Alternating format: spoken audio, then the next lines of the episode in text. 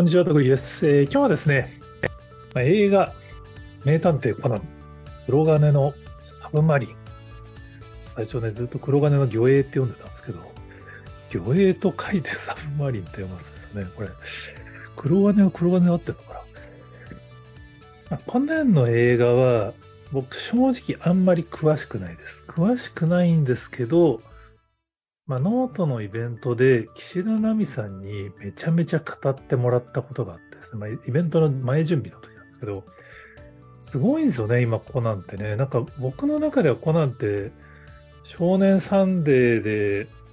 始まったなんかどっちかというと子供向けの探偵ものなのかなっていうイメージが未だにすみません、昭和の人間なんてあるんですけど、もう今やどちらかというと視聴者層は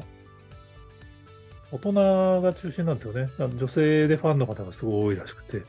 どっちかっていうと、コナンよりサブキャラクターの方がなんかファンが多いんじゃねえかみたいな話を聞きましたけど、まあ、今回のその黒金のサブマリンは、まあ、オリコンによると、もうすでに公開3日で公衆31億円を突破して、過去のシリーズ1位の好発進で、今回ついに100億の興行収入を超えるんじゃないかっていう、まあ、超えるのが確実じゃないかっていう話になってるんだそうです。まあ、なんだかんだ、あの、名探偵コナンの映画シリーズって90億台を多分2、3作品叩き出してて、まあ、安定して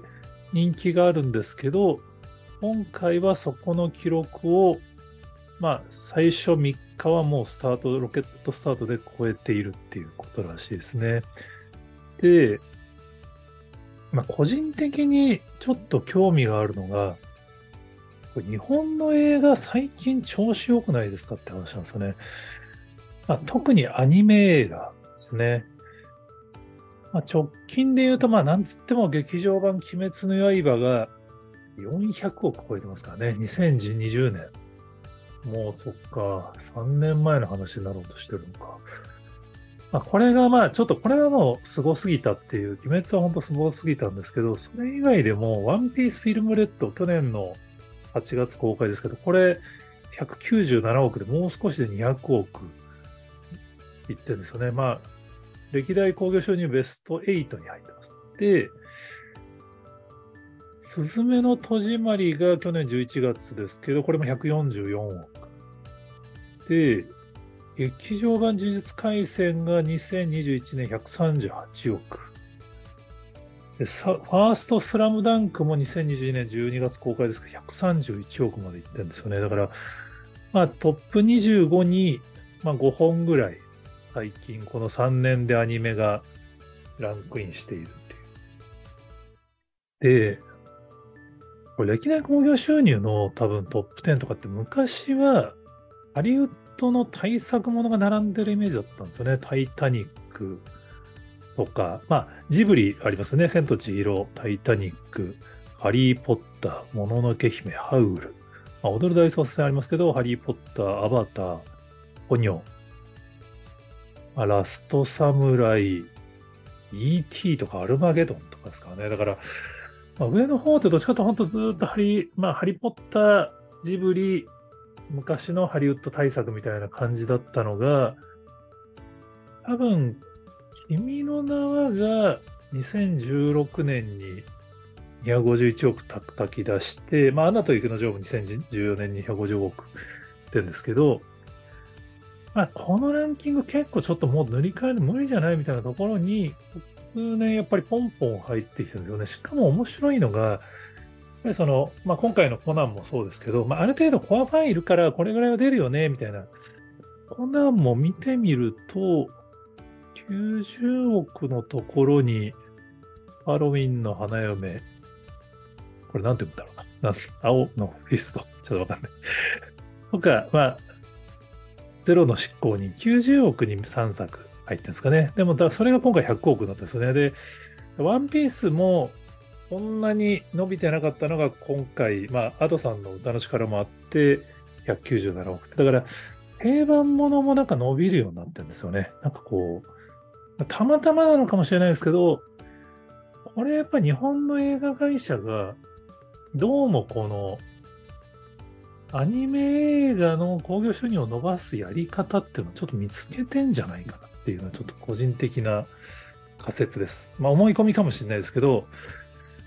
そんな気はしませんかって言ってもちょっとあれなんですけど、まあネットの技術が進化すると映画ってなくなるのよねって言ってた人いたと思うんですよね。だって映画館に行かなくても家の大画面で映画見れるわけですよ。もうネットフリックスとか、ディズニープラスとか、ね、Hulu とかで、Amazon プライムとかでも、好きな映画見放題じゃないですか。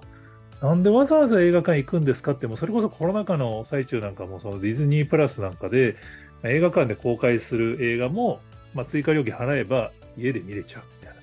もう映画館は終わりだみたいな議論がありましたけど、今日本では逆の現象が起こってるんですよね。どっちかというと映画業界の春が来てて、去年、大江さんヒット連発していて、まあ、それに負けじと今回東宝も気を吐いていて、まあ、ブルージャイアントもね、その、ある意味、対策ではなかったはずですけど、あれも結構ヒットしてますからね。だからこれ、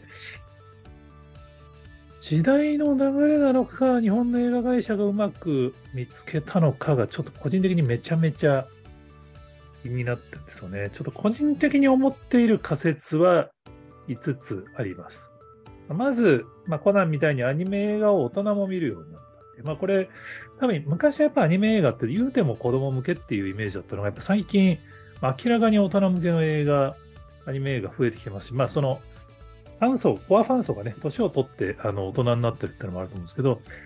もう一個はやっぱそのリピーターへのノベルティ施策が、やっぱあれ日本ならではですよね。その、さすが、あの CD が握手券として売られる国らしく、もう映画に行くたんびに毎週毎週ノベルティが変わるみたいなのを、ワンピースとかスラムダンクとかなんかやってたと思いますけど、やっぱあれでリピーターがこう何度も行く理由がプラスでできる感じがあるんで、あれは結構、鬼滅の刃の時もなんかありましたよね。なんかそういうのが、やっぱりもう定番、まあ昔はなんかポケモンに行くと、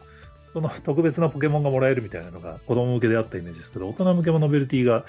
確立され、まあ、3つ目としてはやっぱりその、まあ、これは僕 SNS 側なんであれですけど、